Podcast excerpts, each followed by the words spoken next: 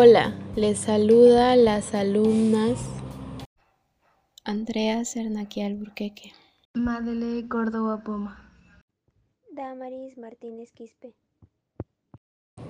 Y Aleska Trujillo Yanayaco, del cuarto D de secundaria de la institución educativa Carlos Manuel Cox Rose. Y estás escuchando nuestro podcast titulado Una vida saludable.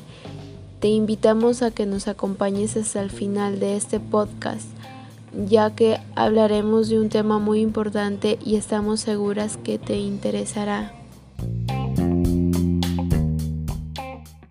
En pleno siglo XXI, teniendo vasta información a la mano sobre cómo cuidar nuestra salud, ahora más que nunca que adolecemos de una pandemia a nivel mundial, me hago la pregunta, ¿somos realmente conscientes del cuidado de nuestra salud?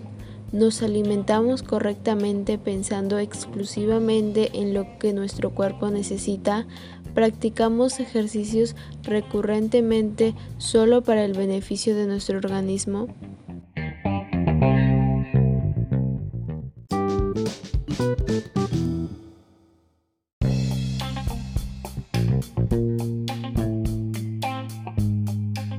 Debemos entender que llevar una vida saludable es un conjunto de comportamientos o actitudes cotidianas para mantener el cuerpo y mente de una manera adecuada, tanto lo relacionado con la salud mental, la alimentación, la actividad física, la prevención de la salud, el trabajo, la relación con el ambiente y la actividad social. Lamentablemente, estamos viviendo una situación muy difícil ya que 8 de cada 10 peruanos considera que la obesidad es un grave o muy grave problema. Más de la mitad de peruanos, 58%, tienen exceso de peso y un alto 21% sufren de obesidad. Perú tiene altos niveles de obesidad. En los últimos 15 años, el país atendió más a la desnutrición crónica infantil DSI que a la obesidad. Ambas enfermedades ocasionadas principalmente por una mala nutrición en la dieta, mientras que la DSI se presenta desde la infancia, afecta la estatura y el desarrollo físico. La obesidad suele desarrollarse a partir de los 5 años y alcanza niveles más elevados en la adultez. El sobrepeso aumenta 1% al año en Perú, según la OMS. Pero esta enfermedad no es la única condición de exceso de peso. La obesidad afecta al 21% de peruanos y además se calcula que existen 2 millones con diabetes entre diagnosticados y no diagnosticados. Esto coloca a Perú como un país de emergencia si se compara con otros países con similar PBI según el índice de progreso social.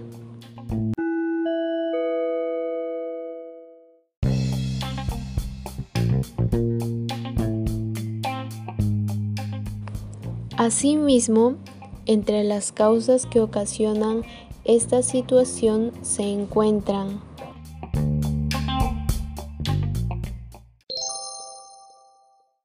el sedentarismo.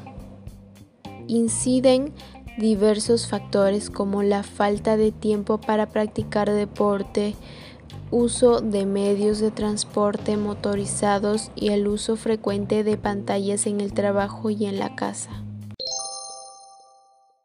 Dieta inadecuada. Comer de forma inadecuada puede tener consecuencias serias para nuestra salud.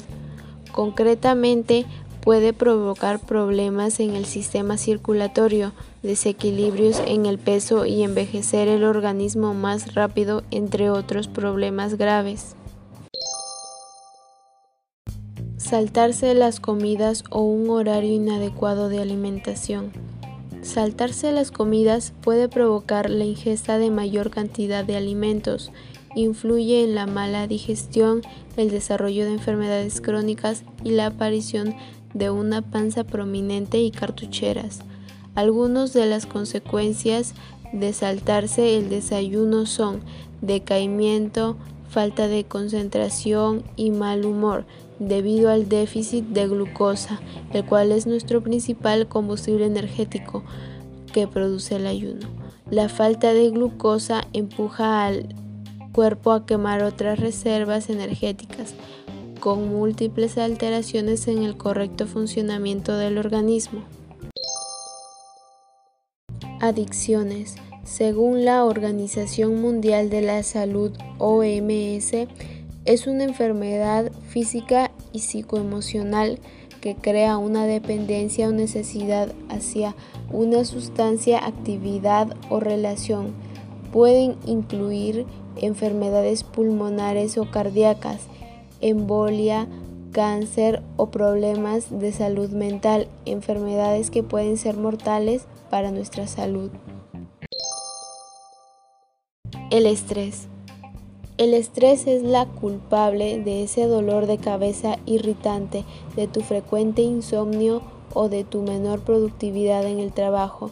El estrés puede contribuir a muchos problemas de salud como la presión arterial alta, las enfermedades cardíacas, la obesidad y la diabetes.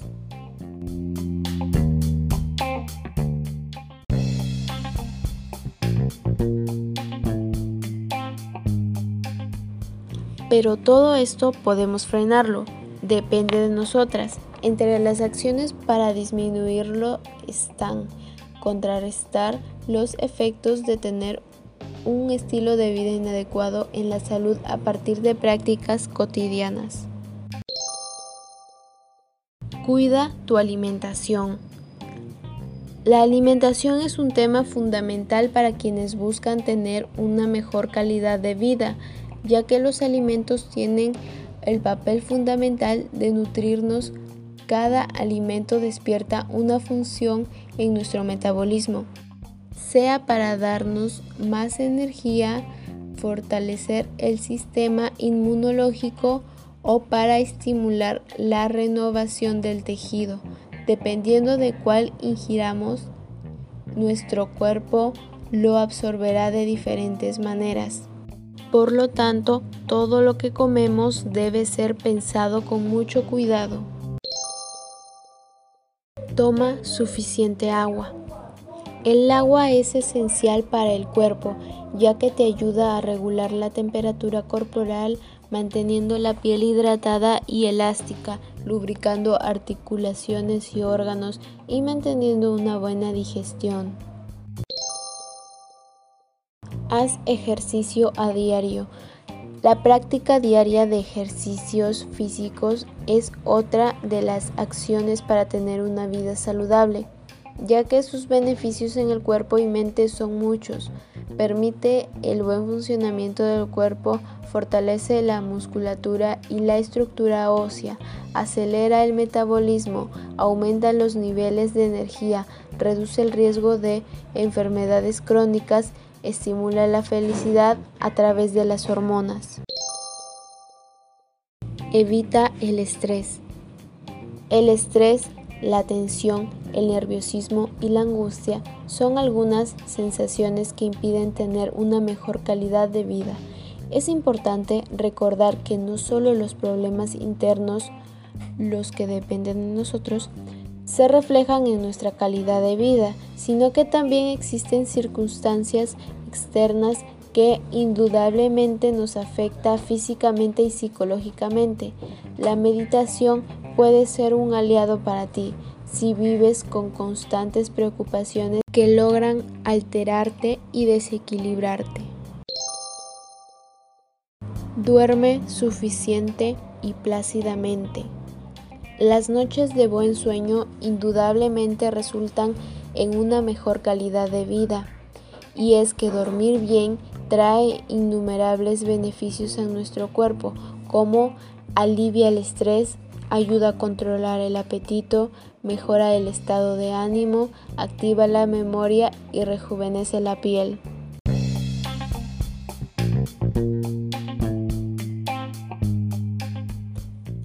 Asumir la autoestima como valor personal para brindar alternativas de solución a problemas diversos.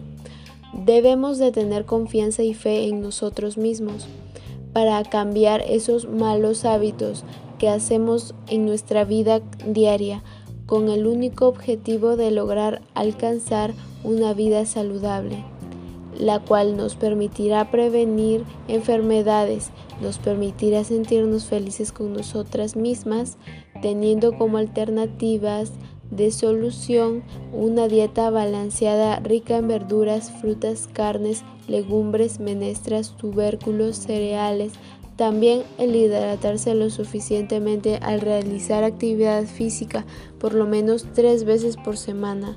Debemos de entender que para que nosotras estemos bien, nuestro entorno debe ser saludable y estable.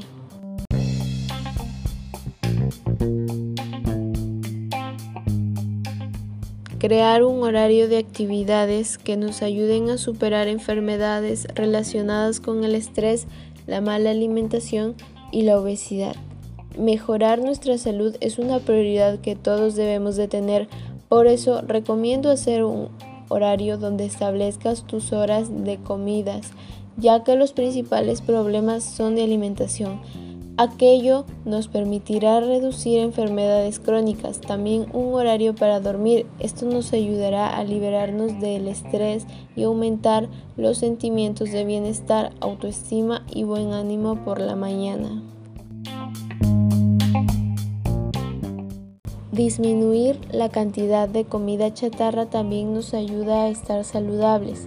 No está mal consumir una que otra vez, lo que está mal es consumirla en exceso, ya que la comida chatarra nos puede provocar obesidad y todas las patologías consecuentes a esta, como diabetes, hipertensión arterial, aterosclerosis, enfermedades cerebrovasculares, patologías renales, hígado graso e incluso cáncer.